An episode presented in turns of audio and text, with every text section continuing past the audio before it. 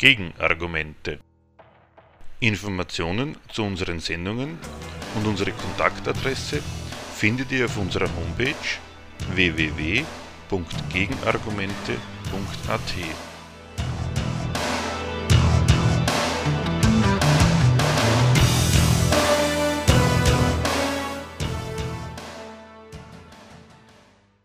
Das heutige Thema Syrien, der aktuelle Hauptfall für die Konkurrenz um die Weltaufsicht.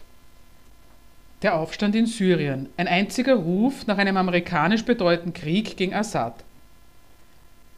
Die maßgeblichen Subjekte haben keinen Moment lang einen Zweifel daran aufkommen lassen, worauf und auf wen es tatsächlich entscheidend ankommt, wenn in Syrien oppositionelle Kräfte aktiv werden und die Regierung dagegen gewaltsam vorgeht. Die Weltmacht USA hat von Beginn an darauf gedrungen, dass eines für sie und damit für den Rest der Welt feststeht. Auch dieses Zerwürfnis von arabischen Volksteilen und ihrer staatlichen Führung ist eine amerikanische Angelegenheit. Zwar ist die Ansage, Syrien ist nicht Libyen, die USA reagieren nicht in jedem Fall gleich, sondern stimmen ihr Vorgehen auf das jeweilige Land und die Umstände ab, von einigen Kommentatoren als Auskunft über die begrenzten Fähigkeiten oder Interessen der USA bezüglich einer kriegerischen Lösung des Problems Assad interpretiert worden.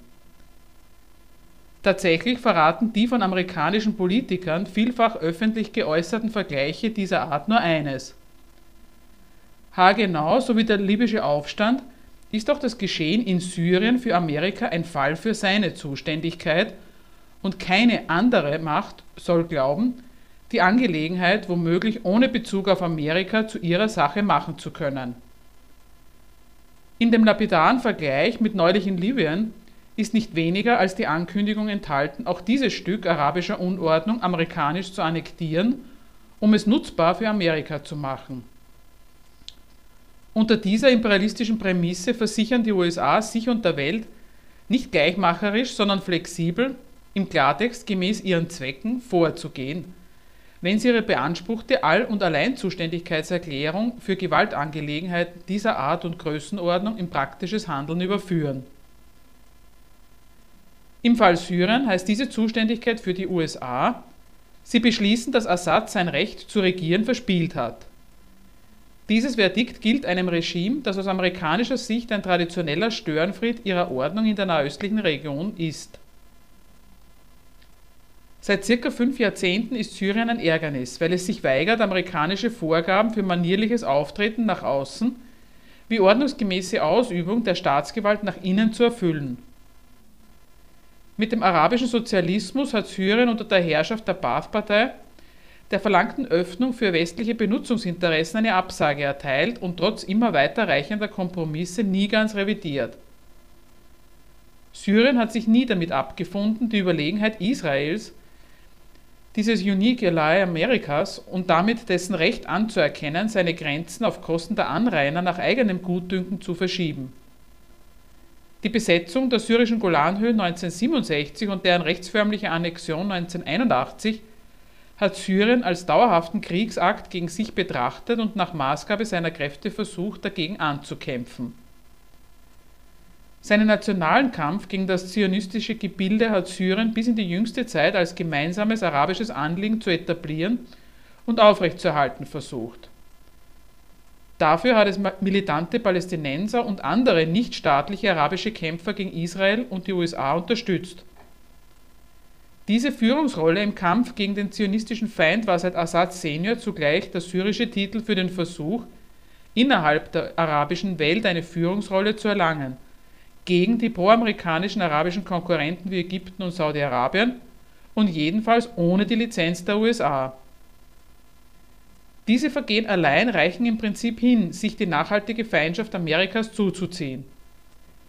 Was für die Weltmacht den Ärger, den dieser arabische Staat bereitet, noch beträchtlich vergrößert hat, ist nicht bloß der Umstand, dass er damit und dafür sogar ein paar Mittel zu erlangen vermochte, sondern vor allem von wem.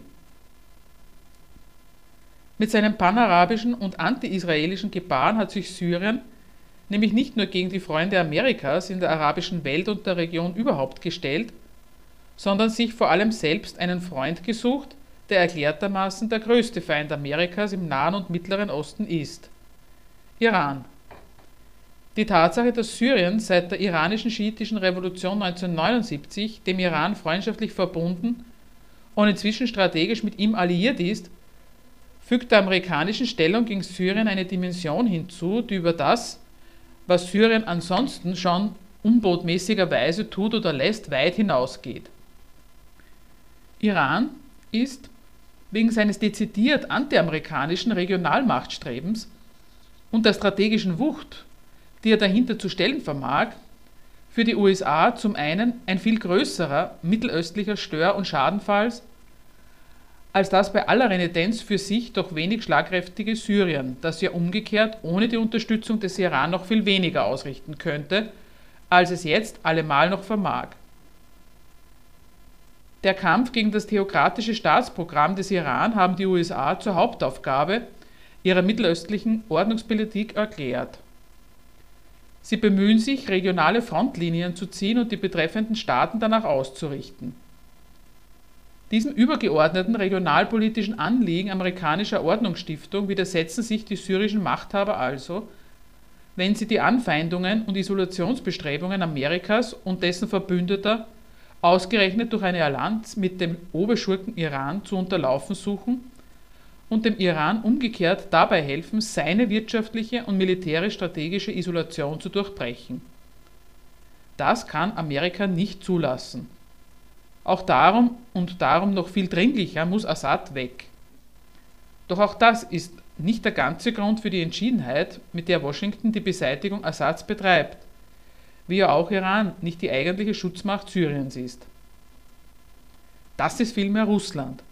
Und damit ist wohl die amerikanische Feindschaft gegen Assad, wie auch der weltpolitische Charakter dieser Feindschaft und vor allem ihrer aktuellen Eskalation und Exekution komplett. Syrien ist nämlich, wie die einschlägigen Experten und inzwischen überhaupt alle Journalisten zu berichten wissen, nicht nur der traditionell engste und älteste, sondern vor allem der letzte Verbündete Russlands in der Region.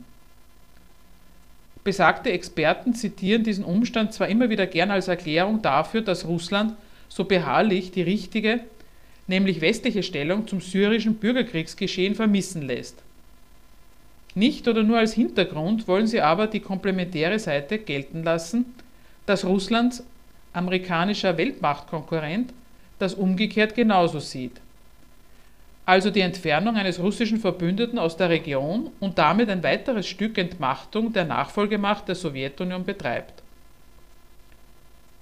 Erstens ist Syrien vom Standpunkt der in dieser Region engagierten Weltmacht USA ein Ärgernis, als verbliebener strategischer Posten Russlands. Mit Syrien als wirtschaftlich unterstütztem und militärisch ausgestattetem Juniorpartner, mit seiner Marinebasis in Tartus usw. So widersetzt sich Russland praktisch dem Anspruch der USA und ihrer NATO, in dieser Region das Monopol auf übergeordnete Gewaltkontrolle und Lizenz, auf die Erteilung oder den Entzug souveräner Schutzmachtgarantien auszuüben die Entmachtung Assads ist aus dieser Sicht nicht weniger als ein strategisch bedeutender Beitrag zur weiteren praktischen Unterminierung russischer Ansprüche auf eine Beteiligung an der imperialistischen Kontrolle über die Region und damit ein Beitrag für die Schwächung Russlands als Weltmacht insgesamt. Zweitens geht es den USA am Fall Syrien ums Prinzip ihrer Weltordnungsmacht. Auch und gerade der zweitmächtigste verbliebene Konkurrent in Gewaltfragen hat anzuerkennen, dass die USA ihre Rolle als Weltmacht damit verknüpfen, gegenüber anderen Interessen und Ansprüchen ausdrücklich keine Rücksicht zu nehmen, wenn es um das Verwalten, das Schüren, das Lösen von Problemlagen bis hin zum Zerstören von Staaten und Auswechseln ihrer Herrschaften geht. So etwas wie ein Mitspracherecht dulden sie dabei allenfalls in dem Sinn, dass die von ihnen getroffenen Problemdefinitionen die Feindschafts- und Freundschaftsansagen, die Unvereinbarkeits- wie die Bestandsgarantiebeschlüsse geteilt werden. Auf der Basis dürfen dann konstruktive Beiträge angemeldet werden.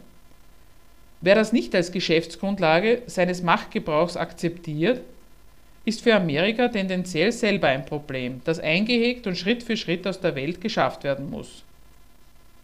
Das ist die imperialistische Klarstellung gegenüber Russland und China. Von diesem mehrdimensionalen imperialistischen Grund, Zweck und Inhalt amerikanischer Aufstandsbetreuung brauchen die vor Ort aufeinandergehetzten regulären und irregulären Kämpfer ebenso wenig etwas zu wissen, wie die hetzerische westliche Öffentlichkeit davon etwas wissen will. Letztere reitet lieber auf der Zurückhaltung herum, die sie an der amerikanischen Syrienpolitik entdeckt haben will. Sie bezieht sich in ihrer Diagnose unangebrachter Zurückhaltung auf die Tatsache, dass die USA bislang und eben anders als im oben zitierten Vergleichsfall Libyen nicht mit eigenen Truppen offiziell eingreifen, sondern unterhalb der Kriegsschwelle agieren und bis auf weiteres so agieren wollen. Vollständig und zielstrebig verpasst sie dabei, für wie viel passend und kein bisschen schwächlich es die USA offensichtlich selber halten, das angestrebte Kriegsresultat und seine gewünschten weltordnungspolitischen Implikationen und Botschaften in der Form des Regisseurs des Gewaltengagements interessierter Mächte herbeizuführen. Ein weltpolitisches Franchising neuer Art. An ihrer Entschlossenheit, den syrischen Aufstand für die amerikanischen Gewaltordnungsansprüche über die Region und die Welt überhaupt produktiv zu machen, haben US-Politiker, Assad muss abtreten, von Anfang an keinen Zweifel gelassen. Dafür setzen sie die Mittel ein, über die sie verfügen, und die, die sie bei anderen dafür einfordern. Der entscheidende Hebel für die Durchsetzung ihres Anliegens ist für die Weltmacht, was auch sonst, ihre total überlegene Militärgewalt. Mit jederzeit dislozierbaren Verbänden im Persischen Golf und im Mittelmeer, mit Luftwaffen und Spionagebasen in verbündeten Staaten rund um Syrien, mit einer strategischen Bomberflotte, die schon ein ums andere Mal Luftkriege in West- und Mittelasien von Mitteleuropa aus geführt und gewonnen hat, mit dem vollständig auf das einzigartige Kriegsbündnis mit Amerika ausgerichteten und ansonsten allen anderen Mächten vor Ort haushoch überlegenen israelischen Militär, sind die USA die größte arabische Militärmacht aller Zeiten. Deren Schlagkraft ist die Prämisse, heißt der als praktische Voraussetzung, als ausgesprochene oder unausgesprochene Dauerdrohung jederzeit präsente Ausgangs- und Bezugspunkt aller amerikanischen Ordnungspolitik im Mittleren Osten. Auf Basis dieser Gewaltüberlegenheit und im Sinne ihrer regional- und weltpolitischen Zwecke und Ansprüche haben die USA beschlossen, ein neues Kapitel Arabellion zu schreiben und den störenden Altfall Syrien endgültig zu entsorgen. Das ist die praktische Vorgabe, die sie allen ansässigen und an der Region interessierten Mächten machen. Die haben sich mit ihren Interessen, Ansprüchen und Machtmitteln darauf zu beziehen. Das heißt zuallererst, sich darauf einzustellen, dass Amerika von dem einmal formulierten Anspruch, dass der syrische Regime-Change stattzufinden habe, nicht mehr abrückt. Und es macht sich hier für alle zugleich geltend, dass die USA nicht nur fest entschlossen sind, mit einem Syrien unter Assad nicht mehr auskommen zu wollen, sondern dass sie zugleich eine Strategie dafür haben, wie sie seine Entmachtung zu bewerkstelligen gedenken. Wenn amerikanische Politiker verkünden, dass ein direktes Eingreifen ihrer Truppen in Syrien nicht vorgesehen sei, so ist dies vor dem Hintergrund des gleichermaßen gültigen amerikanischen Diktums Assad muss entmachtet werden, alles andere als eine Verzichtserklärung. Denn zum einen ist damit der Einsatz potenziell aller Mittel unterhalb eines Einsatzes der US-Armee angesagt, die heutzutage so selbstverständlich ins Arsenal von US-Leadership gehören, dass sie als Ausübung von Gewalt schon gar nicht mehr wahrgenommen werden. Die diplomatische Rufschädigung und Isolierung gehört in dieses Standardarsenal nicht militärischer Konfrontation genauso wie die Beschädigung der ökonomischen Basis des Regimes durch unilaterale bzw. konzertierte Wirtschaftssanktionen. Und zum anderen ergeht damit der offizielle Auftrag Amerikas an verbündete Mächte vor Ort, die Sache im Sinne der Weltmacht stellvertretend zu erledigen.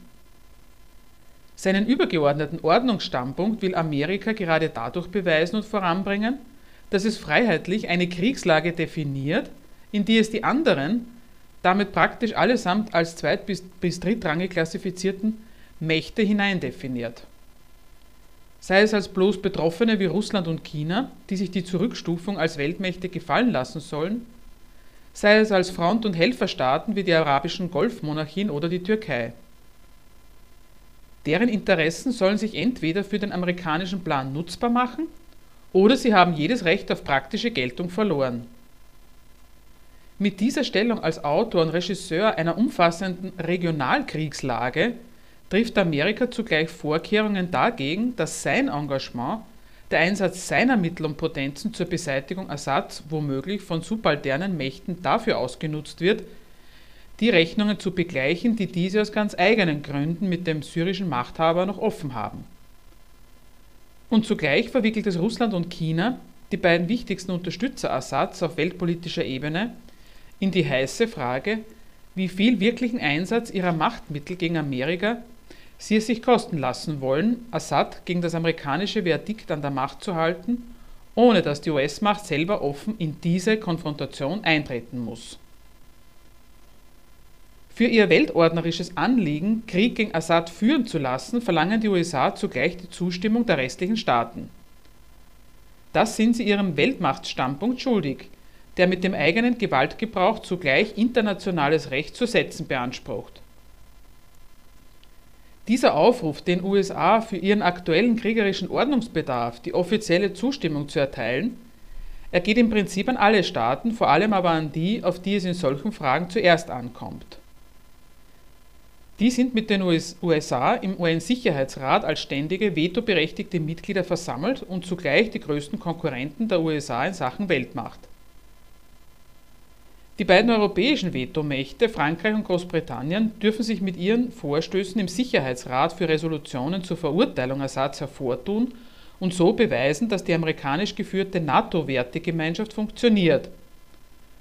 Russland und China werden mit den mehrfach eingebrachten Resolutionsentwürfen um nicht weniger als die Zustimmung zu ihrer weiteren Demontage als weltmächtige Konkurrenten angegangen, auf die Amerika Rücksicht nehmen muss.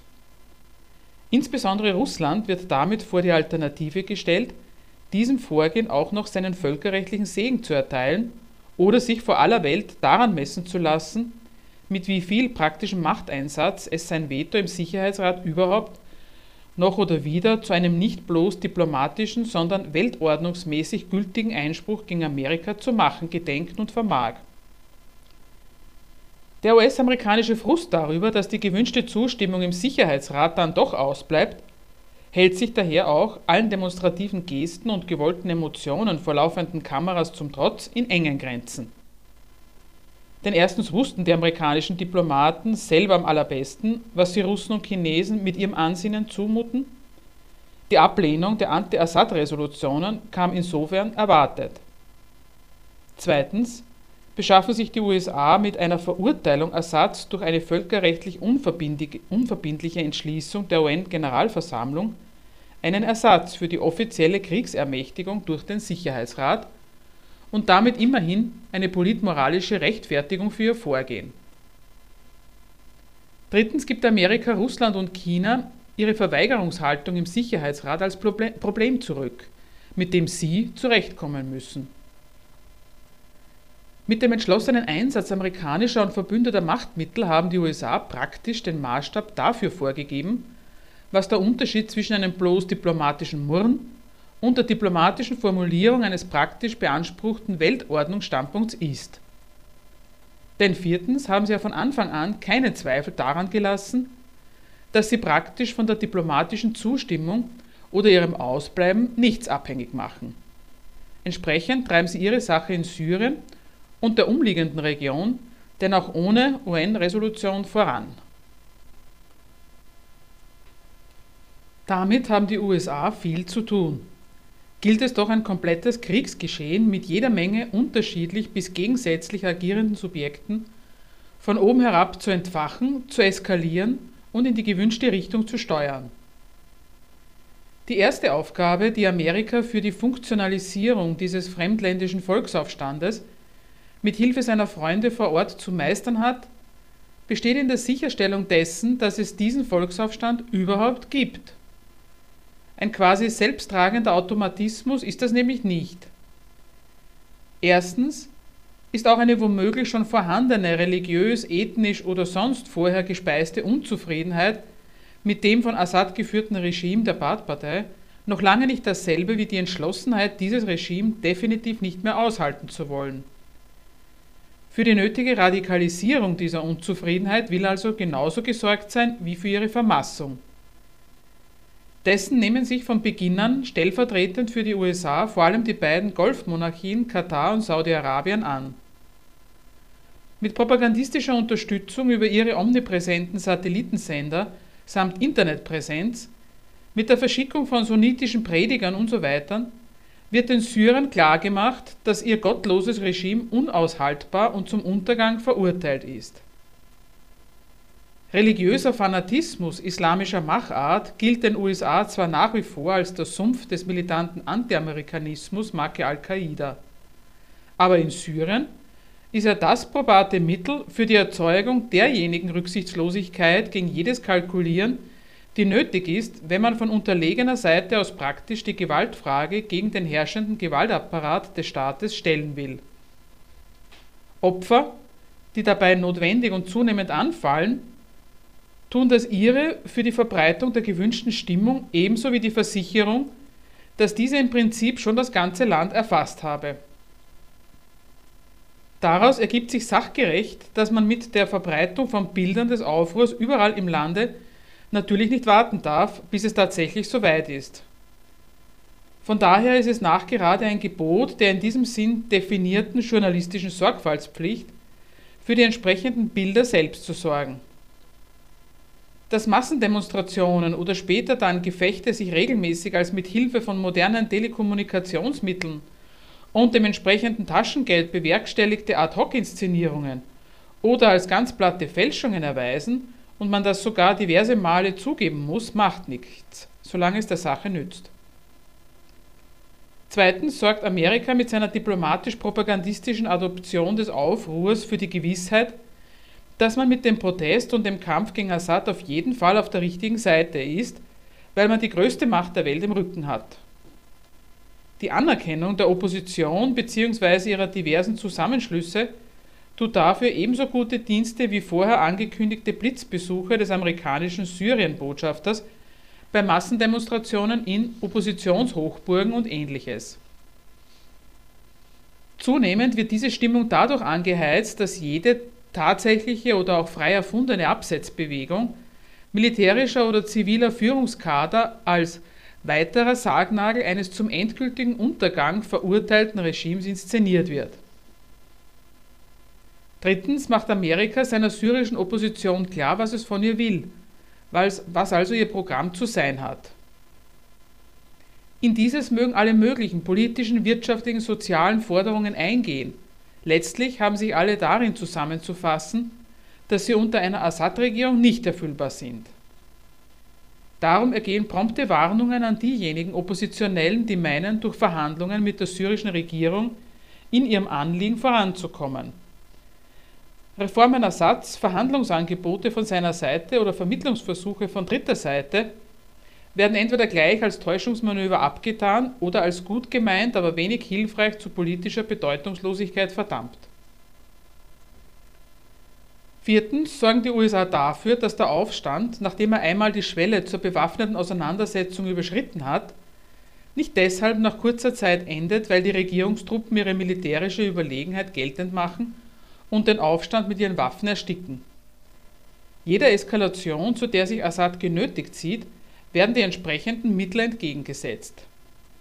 Peu à peu verfügen die Aufständischen, die laut Propaganda doch nur Zivilisten oder Deserteure sind, über fortgeschrittene Funktechnik, panzerbrechende Waffen und seit geraumer Zeit auch über mobile Flugabwehrsysteme.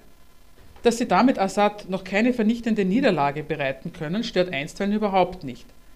Allein das Andauern und die beständige Eskalation der inneren Kriegslage hat mehr als nur einen nützlichen Effekt. Die syrische Souveränität ist darauf zurückgestutzt, um ihr Überleben zu kämpfen. Jede Woche des Bürgerkriegs kostet militärische Schlagkraft und ruiniert ihre materielle Basis. Mit seiner Fortsetzung wird die Lage für die Bevölkerung immer unhaltbarer. Durch den bewaffneten Konflikt entlang von religiösen und/oder ethnischen Linien wird tendenziell das ganze Volk in die Auseinandersetzung einbezogen. Auch wem sie bis dahin egal war, der erfährt nun die ganze Wucht seiner Zugehörigkeit zur jeweiligen Konfession oder Volksgruppe. Er wird ihr nämlich vollständig mit seinem Leben subsumiert. So wird der Versuch der Regierung, die Spaltung des Volkes durch die Isolation einer Minderheit von Aufrührern zu verhindern, allein durch die Dauer der Auseinandersetzungen untergraben. Mit diesem zunehmenden Zerstörungswerk verliert Syrien zugleich seinen außenpolitischen Nutzen für Iran oder Russland. Ihr Vorposten verwandelt sich für sie in einen Problem- und Schadensfall. Sie sind nun umgekehrt damit konfrontiert, zunehmend Mittel dafür in Anschlag bringen zu müssen, Assad an der Macht zu halten und so überhaupt die Voraussetzung eines für sie brauchbaren Syrien aufrechtzuerhalten. Für den Iran bedeutet dies zugleich eine Eskalation der Vorkriegssituation, in der er durch die USA und ihre Alliierten sowieso schon gebracht ist. Jede aufgedeckte Operation bzw. Anwesenheit von iranischen Militärberatern oder Unterstützungstruppen für Assad belegt, wie gefährlich und kriegslüstern die iranische Führung ist, wie groß also die Gefahr, die von ihr ausgeht und letztlich nur militärisch zu beseitigen ist. Fünftens schafft jede Verlängerung und jede Eskalation der Lage in Syrien ganz automatisch alle möglichen Eingriffstitel, die Amerika dann je nach Bedarf zitieren kann. Opfer, Zerstörung und so weiter. Mit der lauthals und wiederholt erfolgten Warnung an Assad vor einer Anwendung chemischer Waffen ist von da nicht nur eine neue rote Linie in der Welt, mit der, bei deren Überschreitung Amerika sich zum direkten Einsatz seiner Waffengewalt genötigt und berechtigt sieht. Damit haben sich die USA zugleich weniger einen objektiven Maßstab für die Entscheidung über Einschreiten oder Nicht-Einschreiten geschaffen, als sich vielmehr, siehe Irak 2003, die Freiheit zugesprochen, zu definieren, wann dieser Eingriffstatbestand erfüllt ist oder jedenfalls ein derartiger imminent threat vorliegt, dass man auf die Smoking Gun lieber nicht wartet, sondern im Sinne der Humanität mit einem Preemptive Strike das Schlimmste verhindert. Im Interesse dieses Szenarios kümmern sich die USA darum, ihre staatlichen Verbündeten im Kampf gegen Assad zu organisieren und ihnen die vorgesehene Arbeitsteilung klarzumachen. Die wichtigste diplomatische Bühne dafür ist die Konferenz der Freunde Syriens, ein Wiedergänger des famosen Gremiums, das sich vor, während und nach dem Libyenkrieg als probate Plattform für die Entmachtung eines arabischen Despoten erwiesen hat. Gerne überlassen die USA wieder ihren Verbündeten, hier die erste Geige zu spielen. Wieder sind die GCC-Monarchien und die europäischen Verbündeten die wichtigsten diplomatischen Scharfmacher und finanziellen Unterstützer dieses Vereins. Für die USA taugt dieses Gremium dazu, die von ihnen gewünschte gemeinsame Linie diplomatisch unter den Beteiligten zu verankern. Zudem haben sie darin die Körperschaft für eine komplette Paradiplomatie. Neben der UNO und ihren Untergremien gibt es jetzt eine zweite Form von Weltöffentlichkeit und Völkerfamilie, die sich vollständig den amerikanischen Zwecken und Vorgaben verdankt. Gegner dieser Politik wie Russland und China, die dagegen protestieren und sich der Mitarbeit verweigern, führen die USA so vor, wie sehr sie sich mit ihrer Verweigerungshaltung isolieren. Erst recht ist das offizielle Syrien, das einstweilen noch in den üblichen internationalen Gremien sitzt, von dieser Runde nicht nur ausgeschlossen, sondern wird von ihr demonstrativ auch als potenzieller Gesprächspartner nicht anerkannt. Stattdessen verkehren und verhandeln die Freunde Syriens offiziell und in einem gewissen Vorgriff auf, die erwarteten Regime, auf den erwarteten Regime-Change nur noch mit den von ihnen anerkannten Vertretern der syrischen Opposition.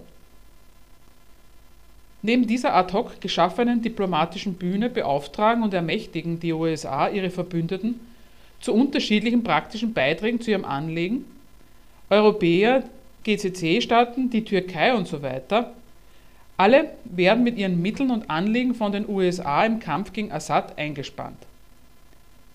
Finanzielle Beiträge, zum Beispiel der Golfstaaten, sind dafür ebenso willkommen wie die Initiative der Türkei, das eigene Territorium zum militärischen Hinterland für den bewaffneten Aufstand zu machen.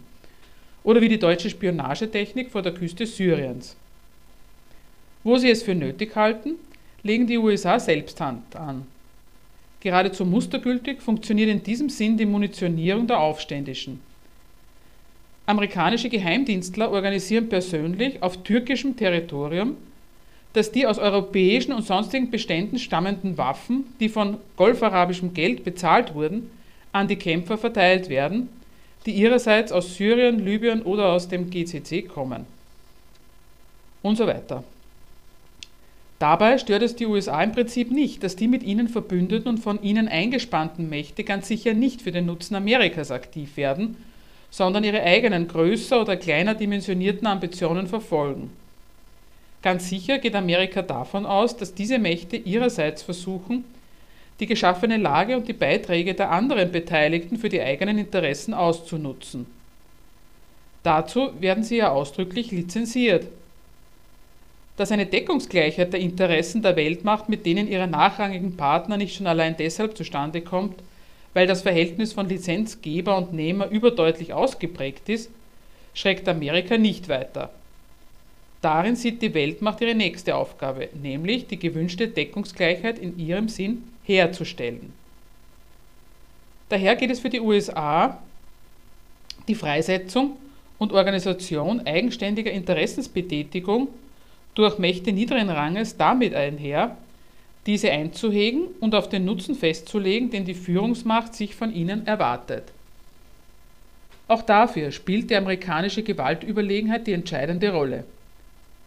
Jede Entscheidung über Einsatz oder Nichteinsatz amerikanischen Militärpotenzials ist zugleich eine Festlegung der Alliierten darauf, wie weit ihre Aktivitäten erwünscht sind, nämlich im Prinzip stets so weit, wie die Unterstützung und Absicherung alliierter Aktivitäten durch die übergeordnete Schutzmacht des amerikanischen Militärs reicht.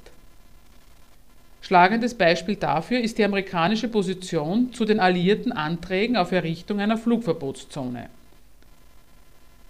Dass die USA sich einstweilen dazu nicht bereit finden, missversteht niemand als Aufforderung an die anderen, dann eben einen Luftkrieg ohne dieses exklusive Mittel totaler Überlegenheit und Asymmetrie zu führen.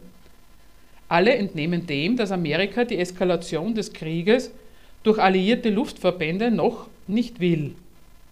Auf waffenmäßig und imperialistisch etwas niedrigerem Niveau sieht sich Amerika auch gegenüber den arabischen Partnern dazu veranlasst, seine Lizenz für deren Aktivitäten um Kontrolle und Einhegung zu ergänzen. So nutzen die USA ihre praktische Hilfe zum Beispiel beim Management der Ausstattung syrischer Rebellen mit Waffen nicht zuletzt auch dafür zu kontrollieren, an wen die Waffen verteilt werden, um so zu verhindern, dass sich islamistische Kämpfer damit ausrüsten, mit denen sie nachher nur wieder unnötige Probleme kriegen. Und diplomatisch nutzen die USA unter anderem ihre Anerkennungspolitik gegenüber der bunt gestrickten Opposition dazu, allen klarzumachen, wer die Richtlinienkompetenz bei der Zerstörung des alten wie der Ausrichtung des ins Auge gefassten neuen syrischen Staates hat. Wo die sunnitischen Golfmonarchien durchaus mit amerikanischer Rückendeckung die von ihnen gesponserte radikal-islamische Opposition in den bewaffneten Kampf gegen Assad hetzen, zerren amerikanische Diplomaten parallel dazu Leute vor die Öffentlichkeit, die sie als freiheitlich-demokratisch-westlich inspirierten Oppositionsflügel vorstellen, der verbürgt, dass das neue Syrien kein radikaler islamischer Staat wird. So ist das Treiben der Freunde Syriens denen es allen nur um das Wohl syrischer Witwen und Waisen geht, zugleich auch ein ziemlich unverblümtes Gezerre zwischen der Führungsmacht und ihren Alliierten. Dass es sich dabei aus besagten Gründen um eine ziemlich asymmetrische Veranstaltung handelt, sorgt kein bisschen dafür, dass sie zum Erliegen kommt. Denn für die aus amerikanischer Sicht niederrangigen Groß-, Mittel- und Kleinmächte stellt sich die amerikanische Politik der Ermächtigung zwecks Funktionalisierung naturgemäß genau umgekehrt dar. Gegenstand und Stachel multipolarer Regionalmachtkonkurrenz. Das zunächst als Ultimatum und dann ganz ohne Alternative vorgetragene Verdikt der USA, dass Assad und seine Baath-Partei die Macht in Syrien abzugeben haben, ist das entscheidende Datum für alle anderen Mächte, die sich in welcher Weise auch immer auf Syrien beziehen. Der Beschluss der USA, ihr Weltmachtprofil daran zu schärfen, dass sie den gewünschten Staatsstreich bei ihren Verbündeten in Auftrag geben, hat deren ordnungspolitische Ambitionen entscheidend angestachelt. Sie entnehmen der amerikanischen Beschlusslage vor allem die Chance und Ermächtigung dazu, ihre eigene Position als wichtige Mächte in der Region zu festigen und auszubauen. Dass sie dies gegen und auf Kosten Syriens tun, ist bei weitem nicht die ganze oder einzig entscheidende Stoßrichtung ihrer Anstrengungen. Am Fall Syrien und im Zuge seiner Abwicklung treiben sie ihre Konkurrenz um den Zuwachs ihrer Bedeutung als regional bzw. weltpolitisch bedeutende Mächte voran. Das schließt ein, dass alle beteiligten und betroffenen staatlichen Mächte zwar mit dem überlegenen Status Amerikas, das sich als Platzanweiser und Auftragsverteiler aufspielt, kalkulieren, aber kein bisschen daran denken, in vorauseilendem Gehorsam ihre Ambitionen darauf zu beschränken, was die amerikanische Führungsmacht als nützlich und geboten ansieht. Für die ist es umgekehrt gar nicht umstandslos ein Abzug von der Nützlichkeit ihrer jeweiligen Partner, wenn die sich dabei gegenseitig in die Quere kommen. Im Gegenteil. Wie immer belebt auch hier die Konkurrenz das Geschäft. So ist es zum Beispiel für die USA durchaus begrüßenswert, wenn die Türkei und Saudi-Arabien um den Einfluss auf das syrische Bürgerkriegsgeschehen konkurrieren, so stacheln diese Mächte sich wechselseitig zu dem imperialistischen Aktivismus bei der Beseitigung Assads an, den die Weltmacht für sich auszunutzen gedenkt. Die europäischen Konkurrenten und Alliierten der USA sehen in Syrien ein weiteres Kapitel der imperialistischen Erfolgsgeschichte, als die sie ihren Libyenkrieg verbucht haben. Vorneweg Frankreich macht sich demonstrativ zum Vorreiter einer harten Linie des Westens gegen Assad. In gleitendem Übergang vom Luftkrieg gegen Gaddafi bietet das amerikanische Todesurteil für Assads Regime dieser stolzen Nation mit der glorreichen kolonialen Vergangenheit im Mittleren Osten die Möglichkeit, einen störrischen arabischen Führer Mores zu lehren und das Projekt eines franco-europäisch beherrschten Mittelmeerraums voranzutreiben. Auch aus der Sicht dieser Mittelmeermacht ist Assad ein im Prinzip problematischer Staatsführer, der in einer für einen Staat seiner Kategorie ungebührlichen Weise Berücksichtigung verlangt. In dem amerikanischen Beschluss, Assad zu entmachten, nimmt Frankreich die Gelegenheit wahr, das bisher in unterschiedlichen Varianten praktizierte Arrangement mit Syrien aufzukündigen und sich dieses Quertreibers zu entledigen.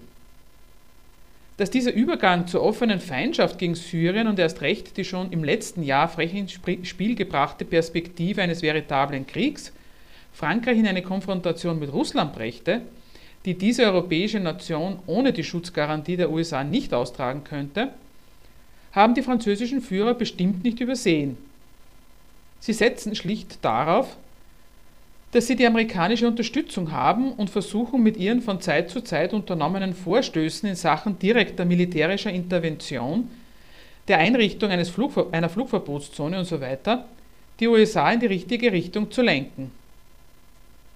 Von den in dieser Angelegenheit immer wieder erfahrenen Zurückweisungen seitens der USA lässt sich Frankreich nicht entmutigen. Solange engagiert sich Europas Speerspitze eben unterhalb der offiziellen Interventionsschwelle mit Geld, Waffen und anscheinend auch mit Militärberatern bei den Rebellen in Syrien. Großbritannien darf natürlich auch nicht fehlen, wenn hinten weit in der Türkei zwar nicht die Völker aufeinander, aber imperialistische Mächte unter Führung Amerikas auf einen Konkurrenten einschlagen.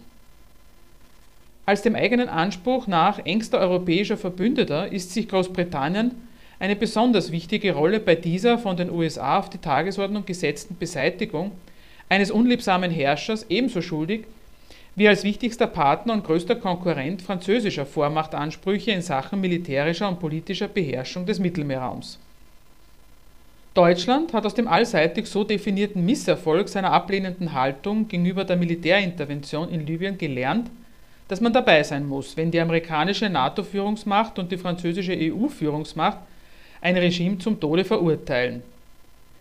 Der eigentliche imperialistische Grund für die seinerzeitige Zurückhaltung ist zwar nicht verschwunden, Deutschland wollte nicht bei einem Krieg mitmachen, den sein europäischer Hauptkonkurrent aufgrund seiner deutlich überlegenen militärischen Ausstattung ausruft, aber ersatzweise finden sich andere Felder eines garantiert eigenständigen deutschen Mitwirkens an dem levantinischen Schlachten. Neben dem Einsatz eines deutschen Spionageschiffes vor der syrischen Küste, über den gezielt in die Öffentlichkeit lanciert wird, dass er nicht nur stattfindet, sondern auch enorm nützlich für die Verbündeten ist, die sonst nicht wüssten, wo sie hinschießen sollen, glänzt Deutschland mit seiner Stiftung Wissenschaft und Politik. Von den USA finanziert und in Auftrag gegeben, aber formell ganz unter deutscher Federführung, hat dieser Verein eine Handvoll syrischer Oppositioneller irgendwo ausgegraben, in Berlin zusammengesperrt und dazu vergattert, ein Programm für den Day After zu verfassen. Die spezielle deutsche Kompetenz bei der Überwindung von Diktaturen lebt sich in gemeinsamen Besuchen bei der Stasi-Unterlagenbehörde und dem Abfassen eines vorläufigen Verfassungsentwurfs aus. Mit der nicht zu überhörenden Betonung, dass Deutschland sich um die Zeit nach Assads Sturz jetzt schon konstruktiv kümmert, ist die relative militärische Bedeutungslosigkeit Deutschlands zumindest diplomatisch-moralisch in einen Vorzug gegenüber den aufs bloße Draufhauen bornierten Verbündeten verwandelt. Die arabischen Golfstaaten unter saudischer Führung sehen sich dazu ermächtigt und herausgefordert, sich im Kampf gegen Assad endgültig als die weltweit anerkannten arabischen Führungsmächte zu etablieren. Dass die USA dessen Sturz zum Programm machen, nehmen sie als Gelegenheit und Berechtigung, sich diesen lästigen Konkurrenten vom Hals zu schaffen. Der hat nämlich ihren innerarabischen Führungsanspruch stets bestritten und versucht, die arabische Welt auf den Kampf gegen Israel einzuschwören und von der Kumpanei mit Amerika abzubringen.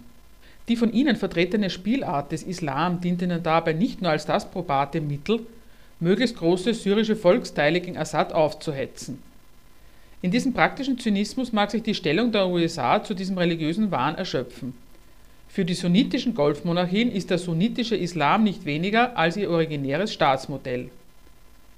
Er ist die Art und Weise, wie sie sich als Herrschaft aus dem Allerhöchsten begründen und daraus das Recht ableiten, Gehorsam zu verlangen.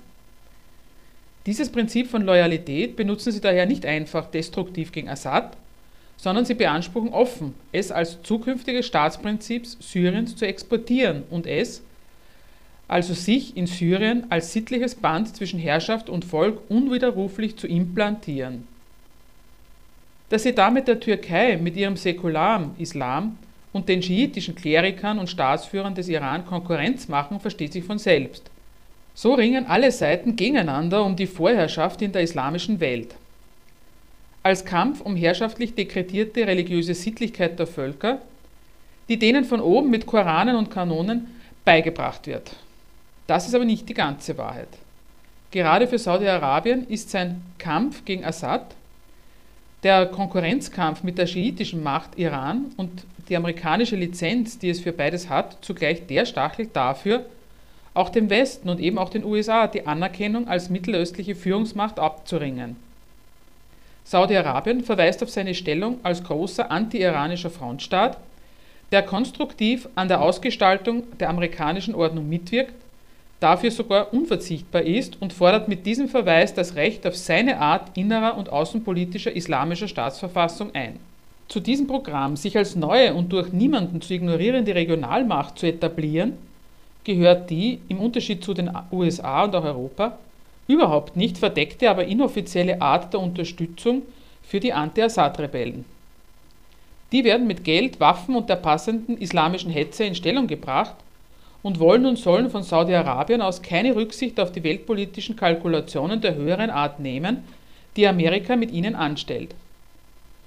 Je fanatischer die ihren Kampf führen, je mehr sie Assad zu immer neuen Eskalationen seiner Gewalt zwingen, desto mehr kann Saudi-Arabien darauf setzen, dass die USA ihrerseits den Krieg anheizen und etwaige Vorsichtskalkulationen gegenüber Russland fahren lassen und dass die Anzahl nicht nur der radikalen sunnitischen Kämpfer unter den Aufständischen ansteigt, sondern auch die Anzahl ihrer Opfer, ist nach der widerlichen Logik auswärtig betreuter Staatsgründungskriege ein Anspruchsgrund mehr, den die radikale sunnitische Fraktion und ihre saudische Protektionsmacht im neuen syrischen Staat dereinst geltend machen können.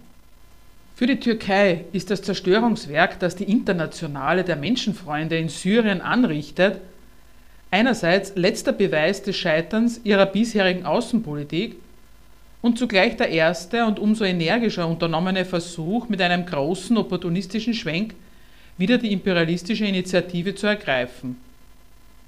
Gescheitert ist der Versuch, sich unter dem offiziellen Tauaufnahmen Null Probleme mit der Nachbarschaft eine Führungsrolle in der Region gerade unter Absetzung von den USA und ihren Freund-Feind-Vorgaben zu verschaffen. Mit Versuchen einer Vermittlung zwischen dem Westen und Iran ist die Türkei bei den USA ebenso abgeblitzt wie mit dem Vorhaben, Israels Rolle als uneingreifbarer Sonderalliierter der USA zumindest zu relativieren. Auch die von ihr dafür in Anschlag gebrachte Bedeutung als NATO-Alliierter hat der Türkei dabei nichts genützt.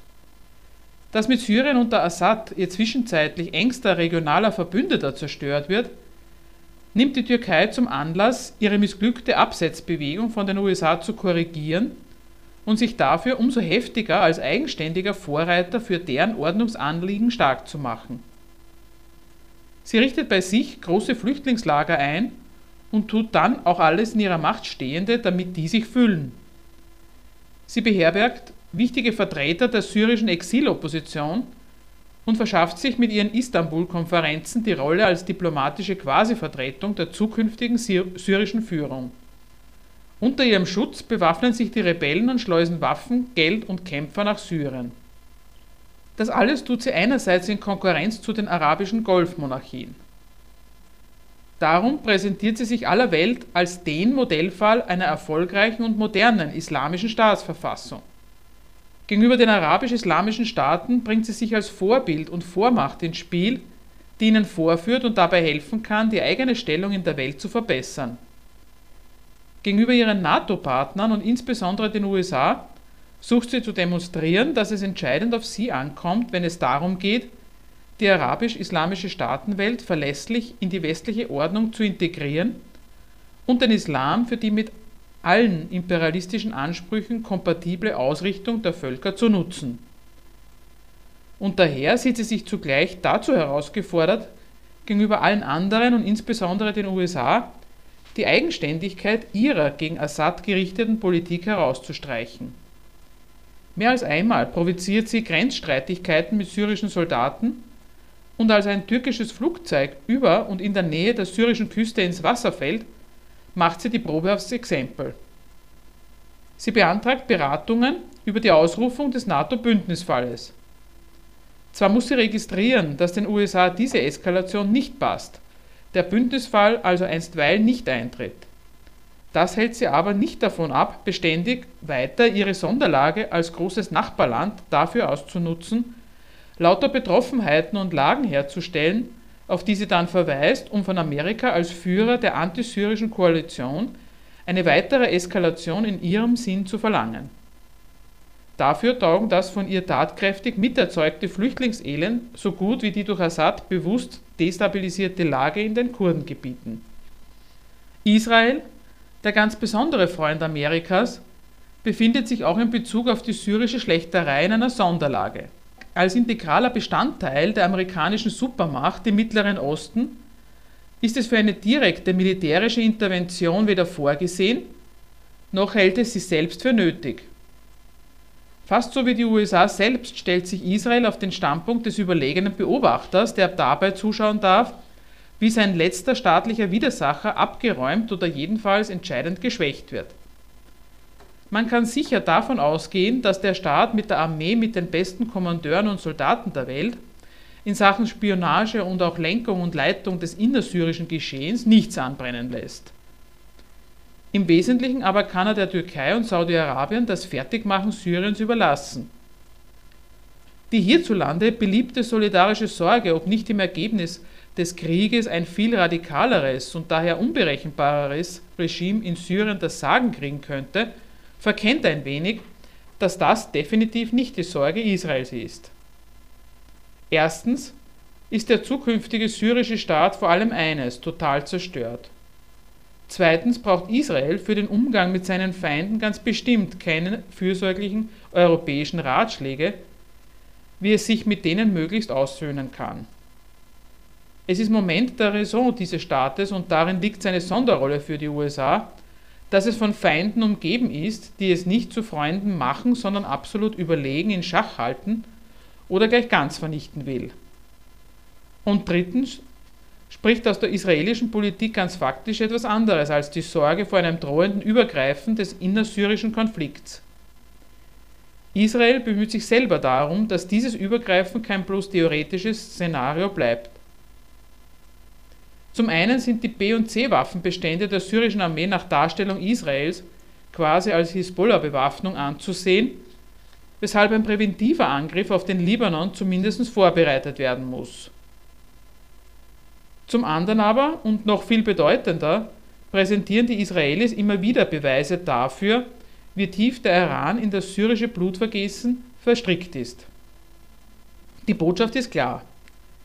Letztlich ist auch der Krieg in Syrien wieder ein Beweis dafür, dass es im Interesse der USA, des Westens und überhaupt der ganzen Welt ist, wenn das Mullah-Regime endlich militärisch so abgeräumt wird, wie es Israel seit Jahr und Tag fordert.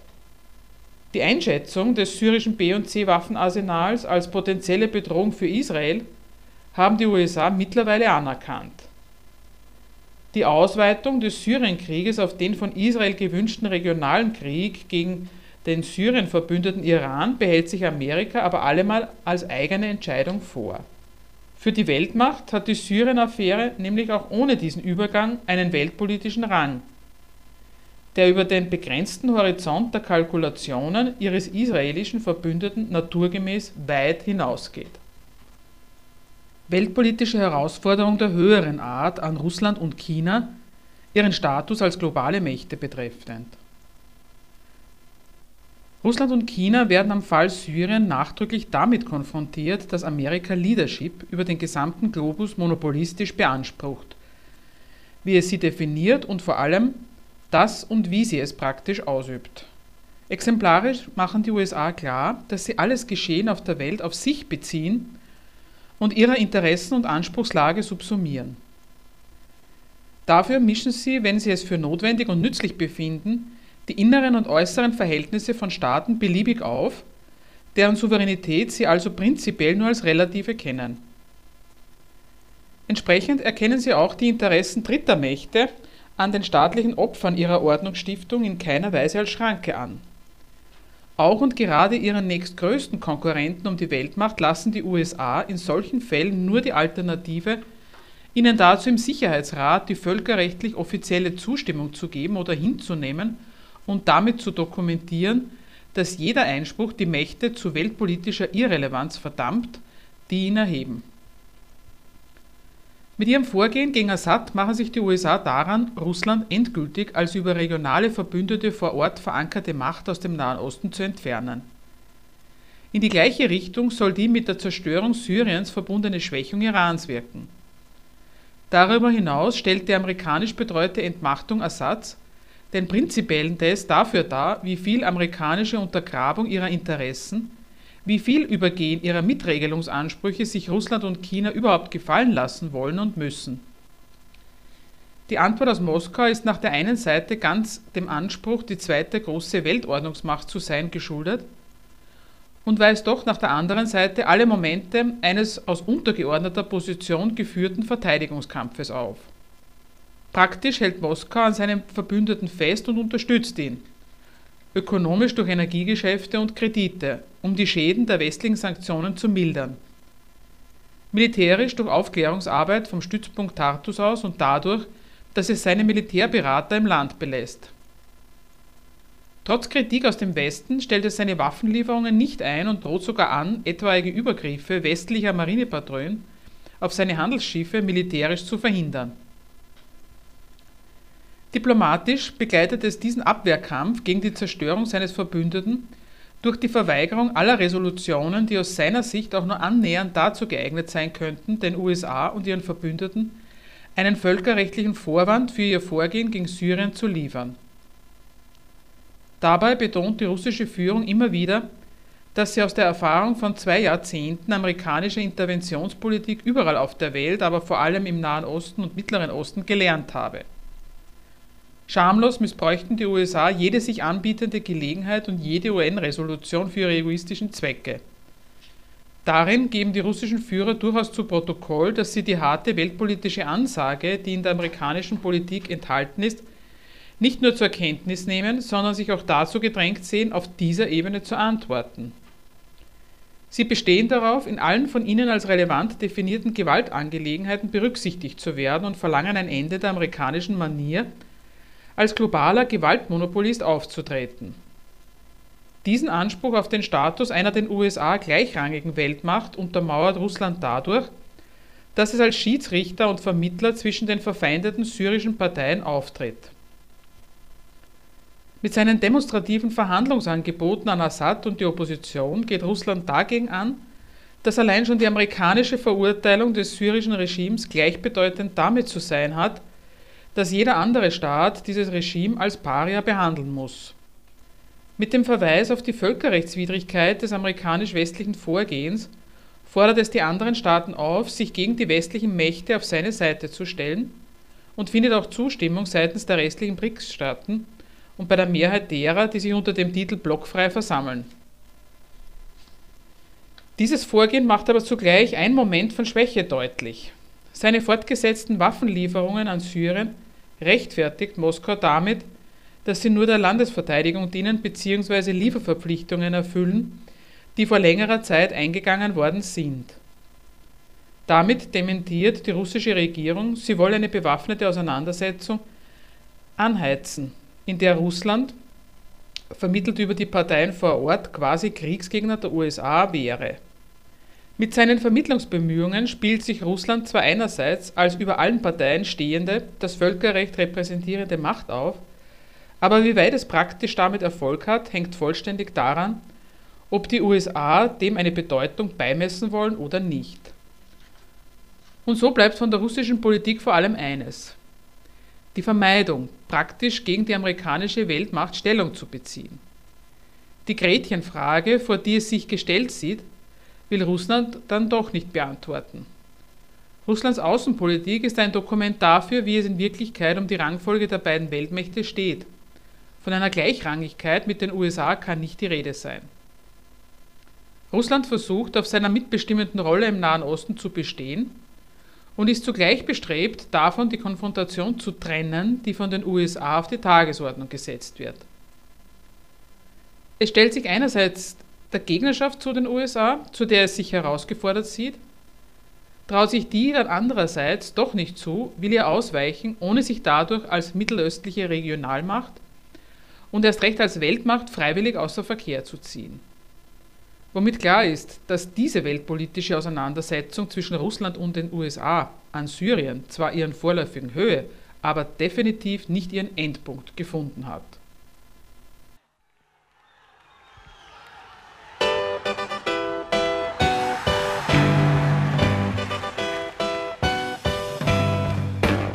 Für Diskussionsbeiträge und Kritik zu unserer Sendung verweisen wir wie immer auf unsere Homepage www.gegenargumente.at.